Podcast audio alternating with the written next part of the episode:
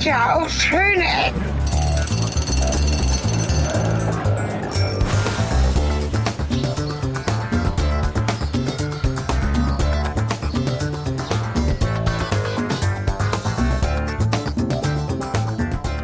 Ja, willkommen und zurück zu Schöne Ecken. Willkommen und zurück passt so gut wie nie, denn wir sind wieder in Victoria Gasteiz. Genau, und wir haben erneut dabei als Gast Matthias Lange. Hallo. Ihr kennt ihn schon. Aus Bei dem ich gelernt habe in der Folge, wo ich nicht dabei war, wie man diese Stadt ausspricht. genau, Machst du sehr gut. Machst du sehr gut. Machst du sehr gut, ja. Gott sei Dank. genau. Jetzt sind wir zum ersten Mal quasi vereint mit drei Leuten und werden uns heute Abend beschäftigen mit letztlich mit Esskultur. Die Stadt kennt ihr ja schon. Mit dem Konzept von Pincho Porte. Und wir wollen ein bisschen sprechen zum Einstieg, weil das ist ja auch die Einstiegsfolge unserer Rundreise durchs Baskenland über ja, so ein bisschen Geschichte und Eigenarten der Basken. Was prägt die Region? Wie fügt sich das zusammen? Es ist ja auch Französisch, Spanisch. Ähm, Abgrenzung fällt schwer, haben wir eben schon drüber gesprochen. Also so ein bisschen die Richtung. Würden wir jetzt zum Einstieg erstmal gemeinsam was sprechen. Und ich glaube, du weißt viel mehr als wir, Aus Matthias. der Perspektive eines deutschen Immigranten im Baskenland. Ne? Also das fahren wir jetzt mal hier hoch. oh ja. Das ist, ich finde solche Installationen innerstädtisch immer sehr interessant. Äh, Die Installation, von der ich spreche, ist eine Glasröhre, durch die eine, ein Walkway aufwärts fährt. Genau, die kennt ihr auch aus der Folge. Kennen, kennen, kennen, kennt ihr schon aus der, aus der Folge davor. Allerdings nicht bei Nacht. Allerdings nicht bei Nacht, genau. Allerdings nicht bei Nacht. Ähm, die, zur Geschichte des Baskenlandes ist natürlich eher was, was Subjektives, was ich so erlebe, seit ich seit sieben Jahren hier im Baskenland lebe. Was man natürlich auch so über Medien, über Erzählungen äh, ähm, mit, mitkriegt. Ähm, die Geschichte des Baskenlandes zu erzählen wäre natürlich viel zu, äh, viel zu ausgiebig und äh, ähm, weitschweifend, um das jetzt innerhalb äh, diesem, diesem Rahmen zu machen. Aber ich glaube, so, so eine Erlebnisgeschichte ist, glaube ich, sicherlich ganz interessant zu sehen. Ähm, wir befinden uns hier schließlich in Vitoria-Gasteiz, in der Hauptstadt des Baskenlandes. Die Hauptstadt des Baskenlandes ist nicht Bilbao und nicht San Sebastian, sondern Vitoria-Gasteiz. Ähm, allerdings ist es nicht die historische Hauptstadt, sondern das ist eine politische Entscheidung gewesen, die quasi ähm, mit dem Beginn der Demokratie nach während der sogenannten Transition, also dem Übergang der Franco-Diktatur zur Demokratie, entschieden wurde, hier die Hauptstadt zu machen, zu dem Grund, aus dem Grunde eigentlich, weil das südliche Baskenland in Vitoria eigentlich eher so spanisch war und die baskische Regierung Interesse hatte, hier die Hauptstadt äh, zu platzieren oder diese Stadt als Hauptstadt zu erklären, um dem Ganzen irgendwie mehr so einen baskischen Touch zu geben. So, das ist ganz wichtig dabei zu verstehen. Ähm, Alava ist traditionell oder historisch, also Alava ist die Provinz, in der Vitoria-Gasteiz liegt und Alava ist eigentlich die Provinz, die als die spanischste oder kastilianischste gilt der drei Provinzen innerhalb der autonomen Region Baskenland. Ähm, und es natürlich viele politische Bestrebungen gab während der letzten, ja, kann man schon fast sagen, 40 Jahre, ähm, hier die baskische Kultur wieder verstärkter einzubringen. Das sieht man ganz schön an der Sprache. Äh, Die baskische Sprache hat hier in Vitoria und in anderen Teilen Alavas äh, weniger äh, ähm, Gewicht und wird weniger im Alltag gesprochen. Und das wird natürlich auch ähm, versucht zu fördern über Schulen und natürlich in dem gesamten, gesamten Verwaltungsapparat, dort zum Beispiel Baskisch. Ist es offizielle Amtssprache? Auf, auf, auf jeden Fall. Auf jeden Fall ist auch nicht nur offizielle Amtssprache.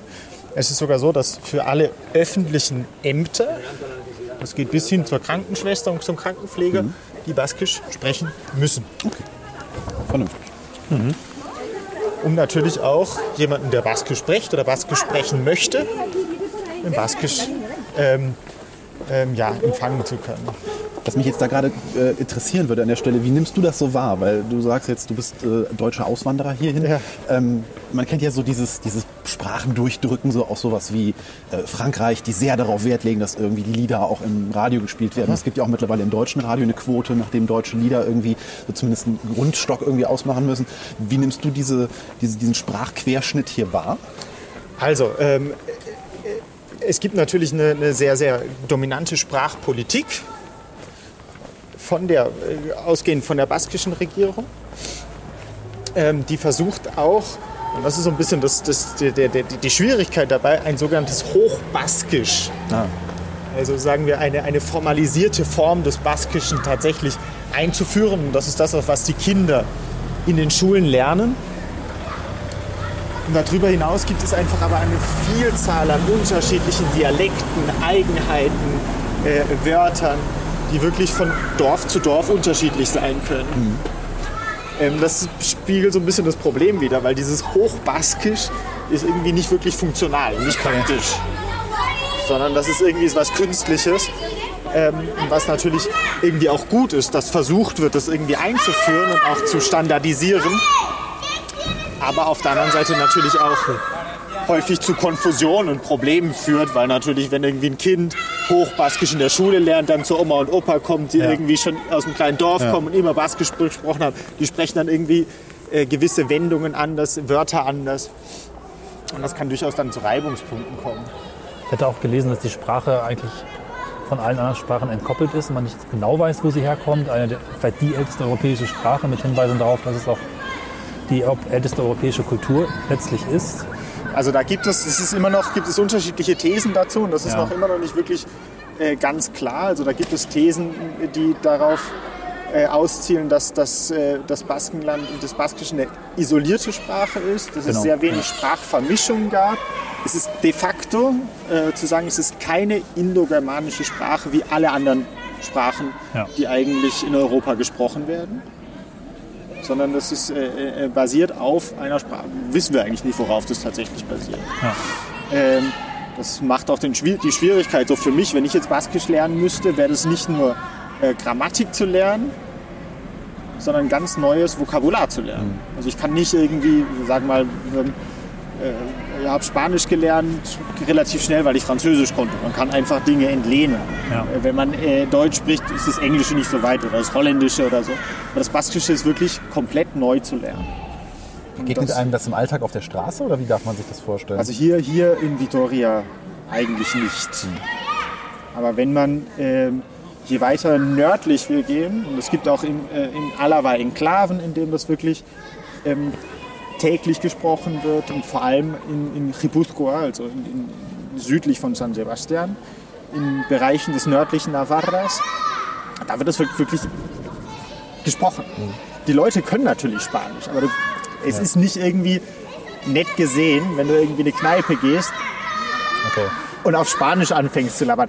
Ja, also da, da zählt so ein bisschen die Frage, die ich eben stellte, darauf ab, weil äh, es gibt ja diese in, in, Frankreich wirklich diese Situation, wo man auf öffentlicher Straße teilweise komisch angeguckt wird, wenn man sich untereinander Englisch unterhält. Also das, äh das ist äh, das ist so. Das, das hat, hat irgendwie, muss, braucht man ein gewisses Fingerspitzengefühl für mich als, als Deutscher, wenn ich jetzt da irgendwie Spanisch spreche oder mir ein paar Wörter baskisch abwürgen mhm. und dann auf Spanisch weitermache, ist es, ist es okay. Aber sagen wir jemand, der Bask Baskenland aufgewachsen ist und dann irgendwie, die wissen das irgendwie. Die wissen, dass hier in dem Dorf, da sollte ich jetzt lieber Baskisch sprechen. Kannst du einen Satz auf Baskisch? Damit nee. man mal ein Gefühl dafür kriegt? Nee, schade. Nicht, Nicht einen Satz. Ich kann kein Baskisch, okay. Nicht einen einzigen Satz kann ich. Ähm, es ist einfach viel zu krass Baskisch sieht auch irgendwie witzig aus. Also auch ganz andere. Genau, also ganz viel Ks und, ja, und Z und S auch. und X. Ist ja eigentlich so. sonst im Spanischen, glaube ich, genau. nicht so verbreitet. Genau, oder? und K vor allem nicht. Ja, K stimmt. gibt es im Spanischen nicht. Ja. hat ganz viele Ks einfach. Aber ich muss mal, also von, von meiner Warte aus, jetzt so als Immigrant im Baskenland, wird da auch viel hochstilisiert. Irgendwie ja. so, ne? Also es, ist, es, es wird eigentlich medial höher aufgebauscht, dieser, so, so, dieser Unterschied, als tatsächlich da ist. Ähm, ich kann auf der einen Seite verstehen, dass es natürlich Bestrebungen gibt, dass diese Sprache nicht verloren geht. Ne? Das ist ja. natürlich die, das Problem ist, äh, während der Franco-Zeit war Baskisch verboten. De facto, also es wurde nicht gelehrt, nicht unterrichtet, es durfte nicht gesprochen werden, durfte nicht Baskisch publiziert werden und so weiter. Und, und das ist natürlich ganz klar, dass versucht wird, das wieder das irgendwie am Leben zu halten. Das ist halt die Frage, äh, kann man sowas künstlich am Leben halten? Ja, wobei es ja oft, wenn Dinge verboten werden, dann entwickelt sich so eine ganz andere Rezeption Genau. dessen, was verboten wird. Ne? Und dann setzt es sich meistens viel krasser fest als äh, anders. Ja, aber trotzdem, also äh, äh, Kinder lernen es dann halt einfach nicht in der Schule. Also die, die Generation, also ähm, ähm, Freunde, die, die Elterngeneration, ja, Freunde von mir, die sprechen kein Baskisch. Die Großelterngeneration vielleicht, aber die Elterngeneration hat es nicht gelernt und wird es auch nicht sprechen können. Ja. Das ist jetzt eher so die Generation, die, die jetzt äh, 30, 40-Jährigen, die, das- die das vielleicht schon in der Schule angefangen haben zu lernen oder halt wirklich aus dem persönlichen Interesse gelernt haben. Ja, in einer, aus einem gewissen Identifikationsmoment heraus. So. Aber das mit der Sprache ist wirklich kompliziert. Ja, ich merke schon. Wie ist denn das? Ähm, ich habe das vorhin schon mal Vorgespräch gemacht, in Erinnerung, dass das Baskenland irgendwie, da gibt es die ETA, oder gab es die ETA, es war blutig, es, in meiner Vorstellung war es düster, gefährlich. Und jetzt ist es irgendwie prosperierend und, und modern und irgendwie bunt. Und ich meine, das war sicherlich damals auch schon, aber da ist ja irgendwie auch nochmal in den letzten 20 Jahren massiv was passiert. Das hat mich irgendwie sehr umgehauen. Und auf den ersten Touren, als ich in Spanien war, habe ich so ein bisschen mich einfach durchgefahren dachte, okay, das ist ja alles ein bisschen komisch, keine Ahnung, was ein großer Fehler war.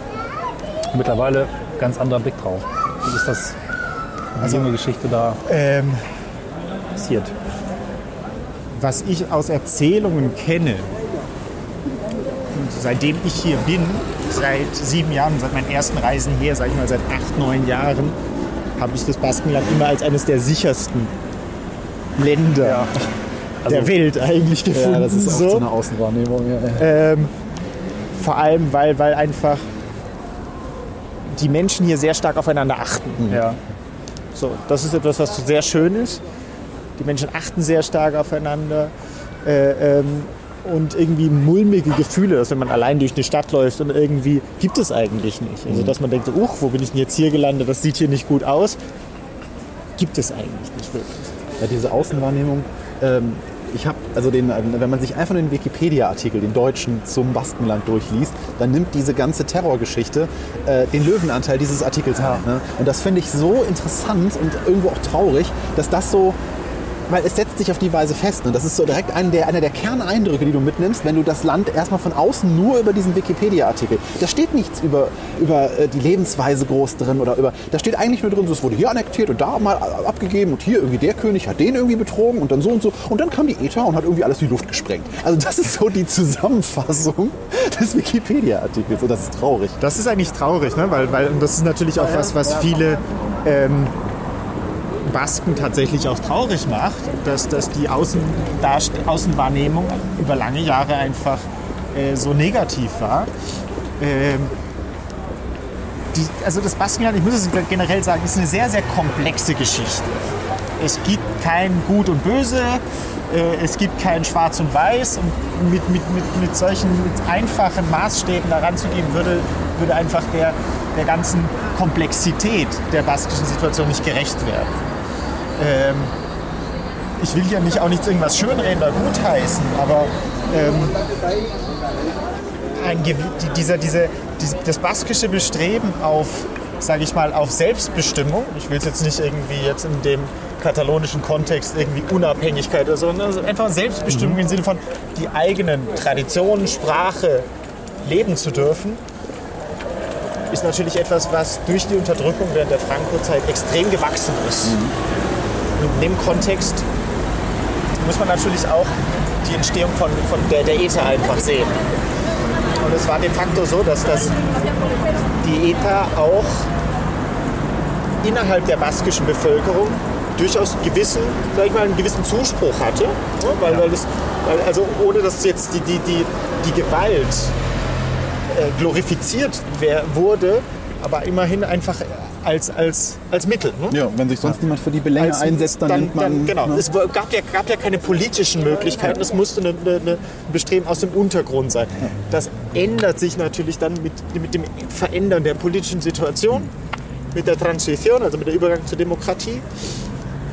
Und ähm, das kippt dann vor allem in den 80er Jahren, Beginn der 80er Jahre, als wirklich äh, es gewisse Attentate der ETA gab, die, die, die vollkommen sinnlos waren, die vollkommen vor Brutalität äh, ähm, absurd waren, wo es dann zum ersten Mal dazu kam, dass es massive Protestaktionen gegen die ETA gab, der baskischen Bevölkerung, was vorher eigentlich nicht in gewisser Weise undenkbar war.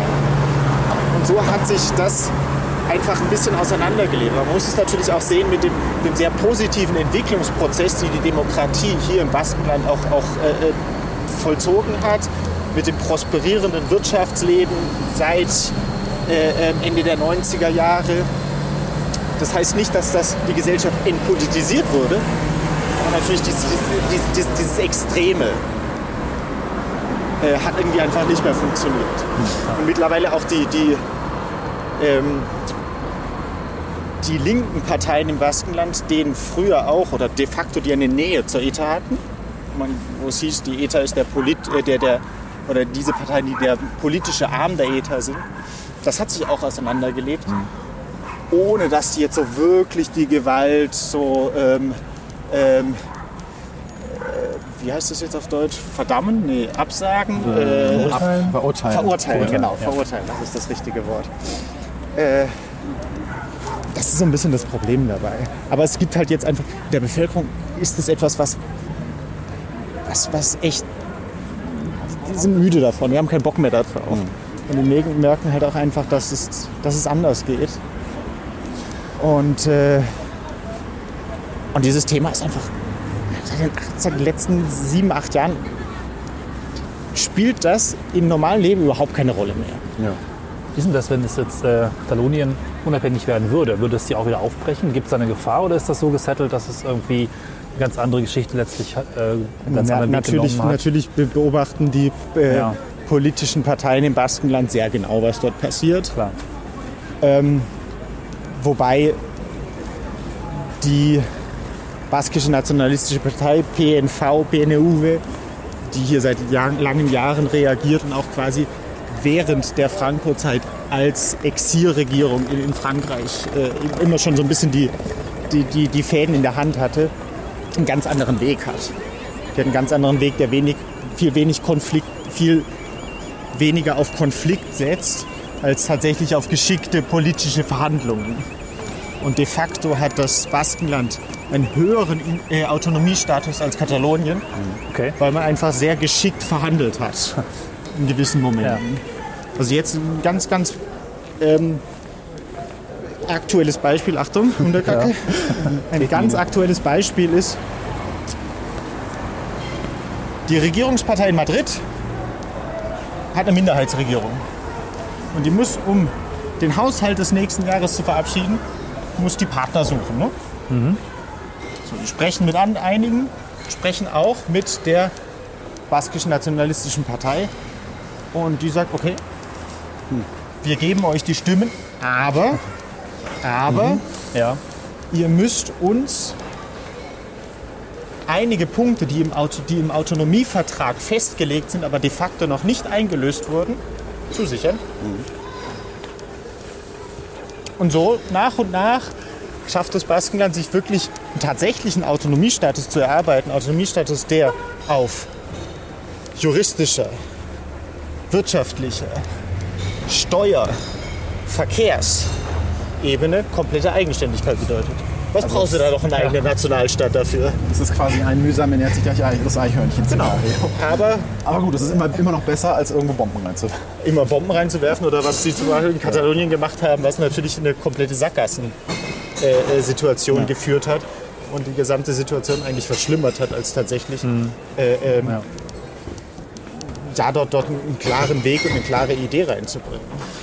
Ähm, damit wir jetzt nicht nur wie der Wikipedia-Artikel auf den negativen Aspekten rumreiten. Du sagtest eben so schön, man passt hier aufeinander auf. Ja. Hast du das Gefühl, dass das so ein bisschen vielleicht aus dieser Geschichte kommt, dass dieses, wir sind eine Minderheit oder wir haben irgendwie Belänge, die von, dem, von der großen Obrigkeit nur mit, äh, weiß ich nicht, hochgezogener Augenbraue beguckt werden, dass das die Menschen hier zusammengeschweißt hat? Definitiv, definitiv.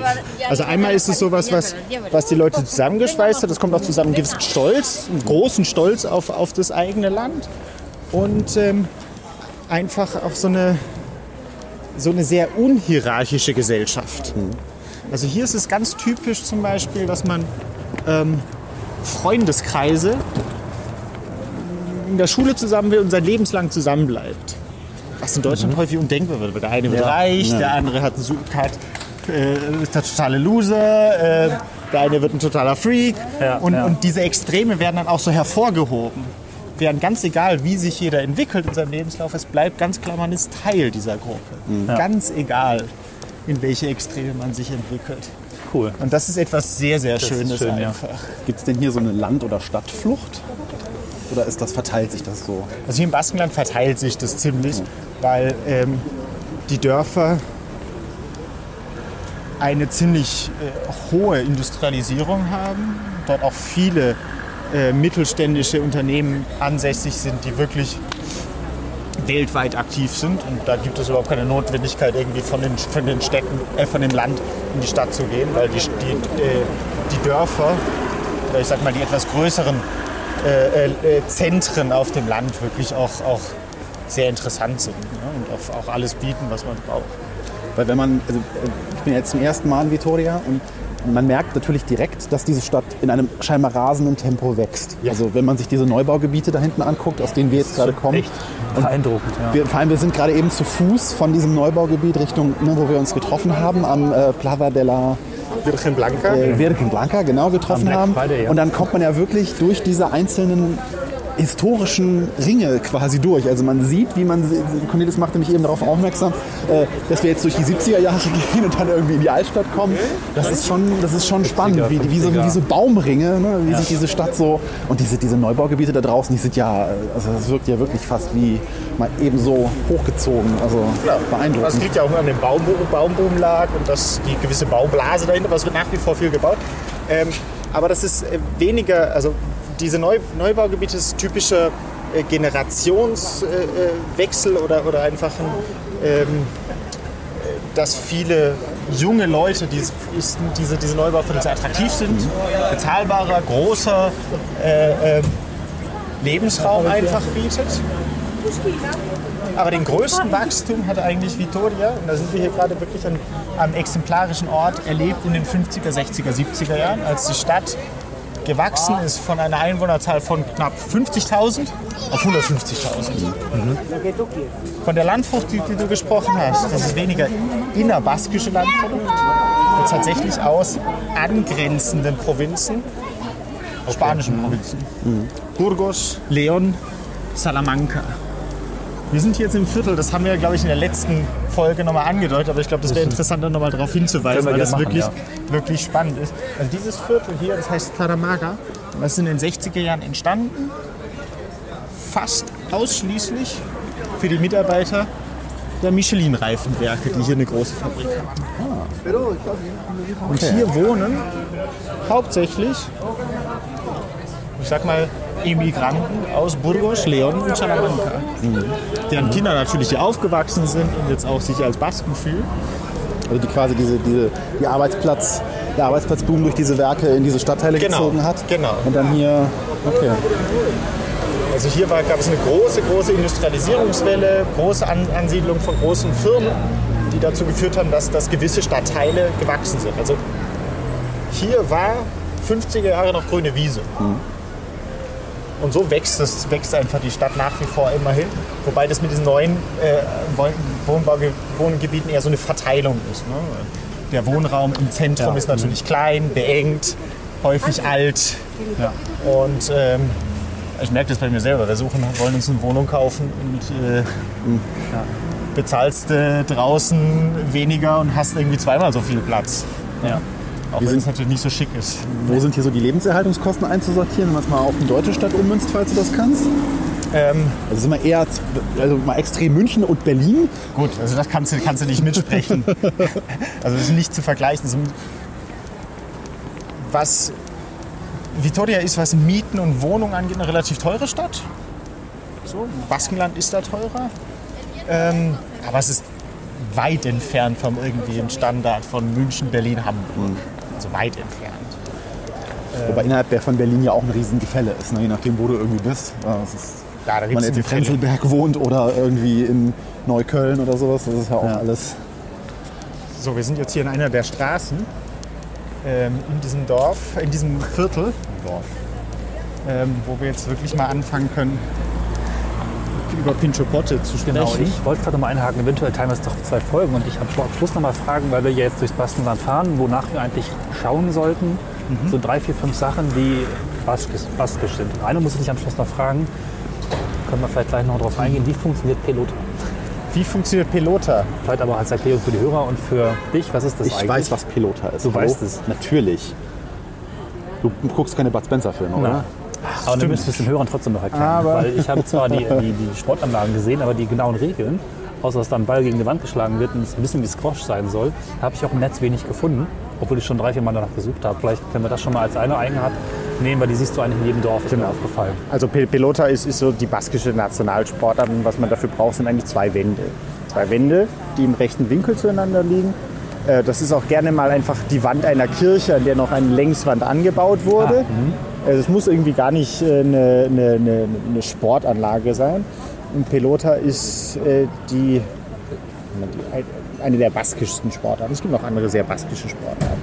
Und da geht es darum, mit der blanken Hand einen, einen Ball, der tatsächlich in seinem Kern aus einem Stein besteht, der mit verschiedenen Schichten Mull umwickelt ist und dann mit einer Lederschicht äh, geschlossen wird, gegen diese Wand zu hauen, mit der blanken Hand.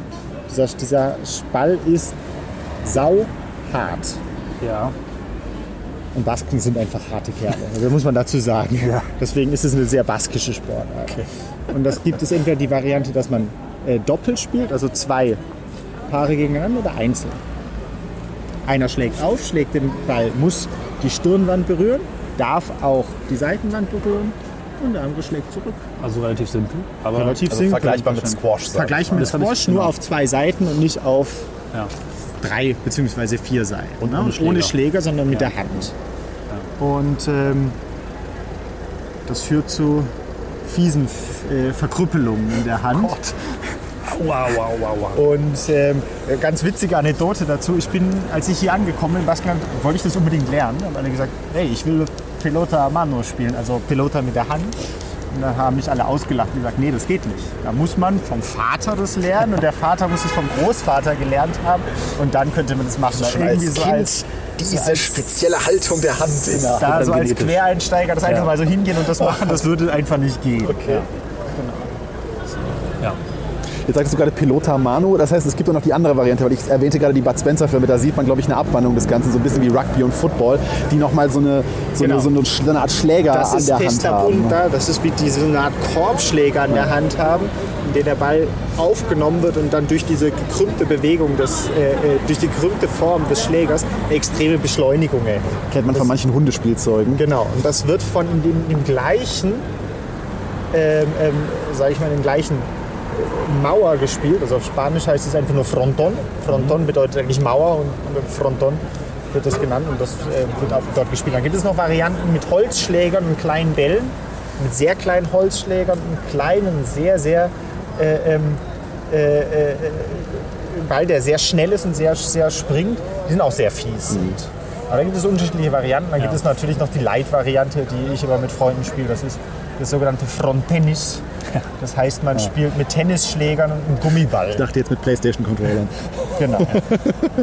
Worauf können wir sonst noch achten oder was, was ist charakteristisch? Also eine Sache, die ich immer wieder sehe, weil wir ja auch, ähm, und das haben unsere Hörer auch gesagt, wir sollen ja über Typografie sprechen. Sollen wir? Okay. Es gibt ja die baskische Schriftart. Solche da Details, solche verbindenden Elemente, gerade auch zwischen französischem und spanischem Baskenland. Man merkt, okay, es gehört zusammen und das finde ich, weiß ich, da vorne die Bars stelle ich teilweise auch. Man sieht sie recht oft, wir legen Fotos rein. Ich habe da auch schon viel fotografiert auf meinen letzten Reisen, weil ich es faszinierend finde, dass es so ein Kennzeichen gibt, typografisches Kennzeichen. Genau, und dann gibt es natürlich so eine, so eine ganz äh, äh, Labudu, das ist so eine, so eine Art Form, die aus vier Blättern besteht. Ein bisschen wie ein Hakenkreuz, aber mit Blättern, was so ein bisschen äh, in Deutschland immer äh, äh, komisch aufstößt, aber das ist, das ist ein baskisches Symbol. Dann natürlich die baskische Fahne, die man überall findet und die es auch erlaubt ist, an, an öffentlichen Gebäuden aufzustellen. Äh, Was ist noch typisch baskisch? Also gerade auch was typisch Baskisches in Abgrenzung von typisch Spanisch, man natürlich als Besucher das nicht so klar trennen mag zu, zuweilen. Ja, wir hatten eingangs die, natürlich die Baskenmütze, die fällt einem natürlich immer Die auf. aber Baskenmütze- die, die ist ja eigentlich, die heißt so, aber die ist eigentlich gar nicht so von der Angeblich aus Herkunft her. Frankreich daher, ne? Die ist genau, genau, die ist gar nicht von der Herkunft so wirklich aus hier. Ähm, die Basken sprechen nicht so viel wie die anderen Spanier. Okay. was verwundern mag, wenn wir nachher vielleicht ein bisschen eine gewisse Lautstärke hören. Die Basken sind, gelten so ein bisschen als die, die, die Deutschen in Spanien, also sehr verlässlich, das Wort zählt. Ähm, und ich glaube, was, was, was wirklich auffällig, was ich, was ihr immer wieder sehen wird, ist, dass die Personen, Menschen immer in Grüppchen auftreten. Alleine sich bewegende Menschen sieht man sehr wenig, außer die gehen auf den Weg zur Arbeit oder so. Der Baske ist ein Herdenteam. Der Baske ist ein Herdentier, sehr Struktur, sozial, hast, sehr genau. sozial. Also, äh, wenn ich manchmal zu Freunden sage, ich gehe jetzt mal allein Bier trinken, weil ich irgendwie Lust habe, allein Bier trinken zu gehen, dann kriegen die alle, nee, nee, nee, ich komme mit. so, dann sage ich, nee, ich will allein Bier trinken. gehen. Allein So, Bier trinken und dann Pilota Manu spielen. Nein, nein, du bleibst jetzt schön hier. Genau, also solche Sachen. Also das, das, ja. das, äh, das, das, das würde, würde niemals irgendwie auf die Idee kommen. Ähm, natürlich viel zu essen und gut zu essen. Der Baske liebt es gut und viel zu essen. Das Da kommen wir jetzt auch quasi gleich zu. ähm, und natürlich die Architektur auch. Ja, also das ist Also wenn, wenn man auch in, in sowohl im französischen Baskenland als auch in den Dörfern hier sieht, dieses, dieses Fachwerk, Häuser, die Fachwerk, durchaus ja. so, so gar einen gewissen, wie Ja. so, so ein, könnte man auf den ersten Blick sagen, oh, alpenländischer Stil. Ähm, das ist etwas, was sehr typisch Baskenland ist, was man in anderen Bereichen Spaniens überhaupt nicht finden kann. Und dann noch eine sehr typische Struktur. Achtet mal darauf, wenn ihr, wenn ihr durch, durchs Baskenland fahrt, dass man sehr viele Art Bauernhäuser, sehr abgelegt von den äh, urbanen Zentren sieht. Das sind die sogenannten Caseríos. Das sind wirklich, früher waren das Bauernhäuser, die, die äh, komplett sich, ähm, fehlt mir schon wieder das deutsche Wort, selbst Selbstversorgung. selbst versorgt autonom, haben, autonom, autark waren, Ja. die häufig auch nicht Wasser, nicht Stromanschluss hatten, sondern eine Quelle. Und auch bis weit in den 70er, 80er Jahren und auch heute noch gibt es Familien, die dort leben, weil die einfach sehr weit abgeschossen sind, häufig höher in den Bergen sind, wo auch mehrere Generationen zusammenleben. Achtet mal drauf auf diese Ja. Struktur. Also dass es neben dem Ortskern immer noch sehr, sehr viele Häuser gibt, die davon recht weit entfernt sind. Ähm, und diese Struktur, also diese, diese, diese sehr, sehr zerpflückte Struktur, führt natürlich zu, zu zwei Phänomenen, die wir vorhin schon angesprochen haben. Einmal, dass das Baskisch konserviert wurde, weil es vielleicht in diesem Bauernhaus noch gesprochen wurde. Weil die Zeit da quasi stehen Und diese vielen Dialekte. De facto kann man so weit gehen, dass jedes Caserio, jeder Bauernhaus seinen eigenen Hausdialekt hat. Das sind, das sind Dinge, auf die man. Und das ist so was sehr Typisches der, der Basken, die sagen, ich gehe am Wochenende oder am, am Sommer, ich gehe auf zum Bauernhaus meiner Familie. ja. ja. Ich gehe aufs Dorf, sagen die immer, was ich immer sehr traurig finde, ich habe kein Dorf, wo ich hingehen kann. So ein bisschen wie in Finnland oder in genau, Skandinavien, wo man das dann ist- nicht ins Dorf, aber in die Hütte geht. Genau, das ist, Im aber das ist Sommer, ums aber Dorf. nicht ganz vergleichbar, was die Richtung. Ne? Das ist so. Ja. Und der Pincho Potte natürlich. Oder Genau. Pinchos und ständig kleine Bierchen trinken, das sowieso.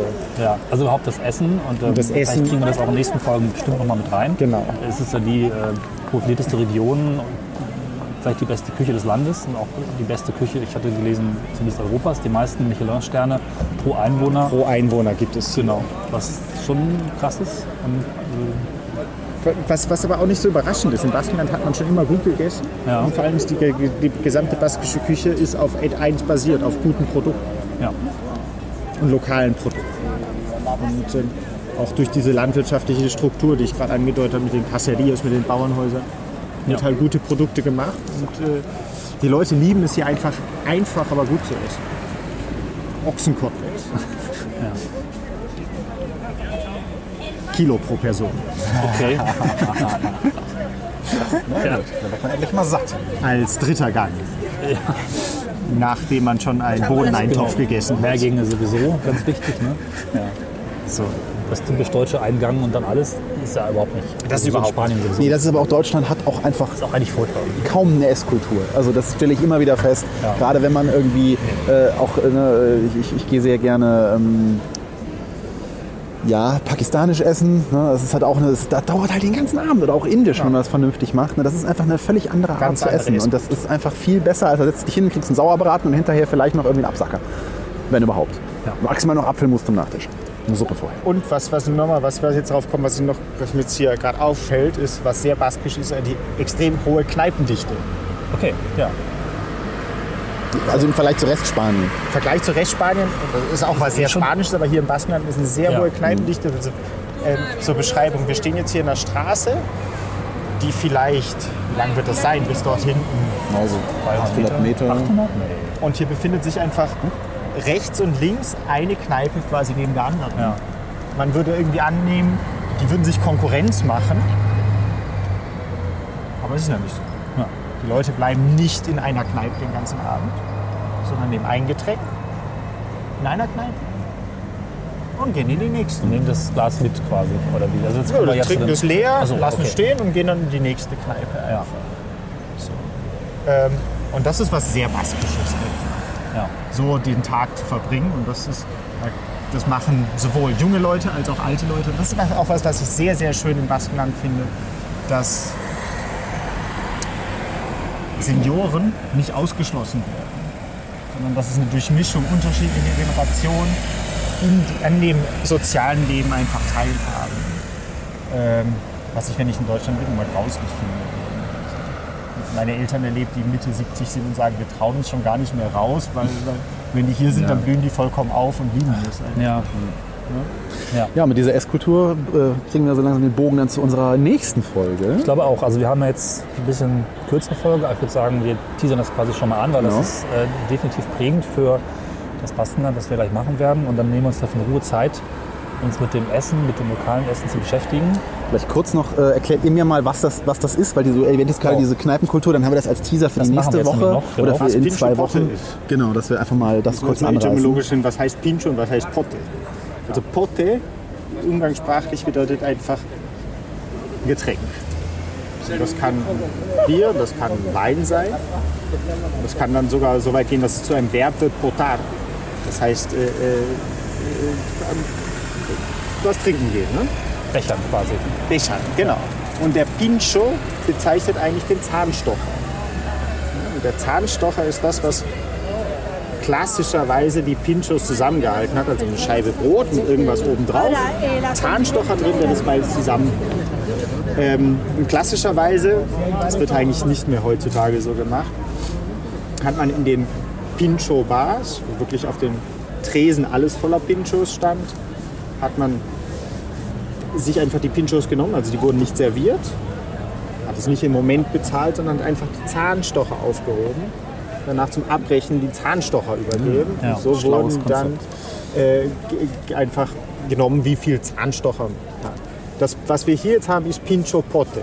Also das ist nicht, darf man nicht gleichsetzen mit dem Pinchos, wie man das aus San Sebastian kennt, sondern die Idee, dass man mit jedem Getränk einfach was zu essen dazu ein Häppchen dazu. Und das wurde hier in Vitoria sehr erfolgreich eingeführt während der Krise, indem es einfach dazu ging, die Leute wieder in die Kneipen zu kriegen. Und das hat gut funktioniert, weil sobald es was Kleines zu essen dazu gibt, ist es kostenlos, also man bezahlt nur das Getränk. So, ah, okay. Du bezahlst nur das Getränk und kriegst es dann was dazu. Ist es natürlich etwas, was jung und alt anzieht und immer gerne. Okay, aber auf die Geschichte und alles gehen wir noch sehr viel äh, detaillierter dann in der nächsten Folge ein. Jetzt äh, gucken wir uns dann das einfach mal an und Gut. würden sagen, an dieser Stelle verabschieden wir uns aus dem Baskenland und aus Vitoria. Und ich bin gespannt, was ihr mir jetzt so zeigen werdet. Das erfahrt ihr dann in zwei Wochen. Genau, das ist auch erst Teil 1. Ihr werdet noch ganz viel erfahren über die Region. Das ist jetzt quasi so mal ein grober Einstieg. Ja, freut euch auf die Folgen, die kommen. Und in der nächsten sind wir zu dritt weiter unterwegs hier in Vitoria mit mehr zu trinken und auch mehr zu essen. Bis dahin, danke dann. Matthias. Danke euch. Bis zum nächsten Mal. Bis dann. Tschüss.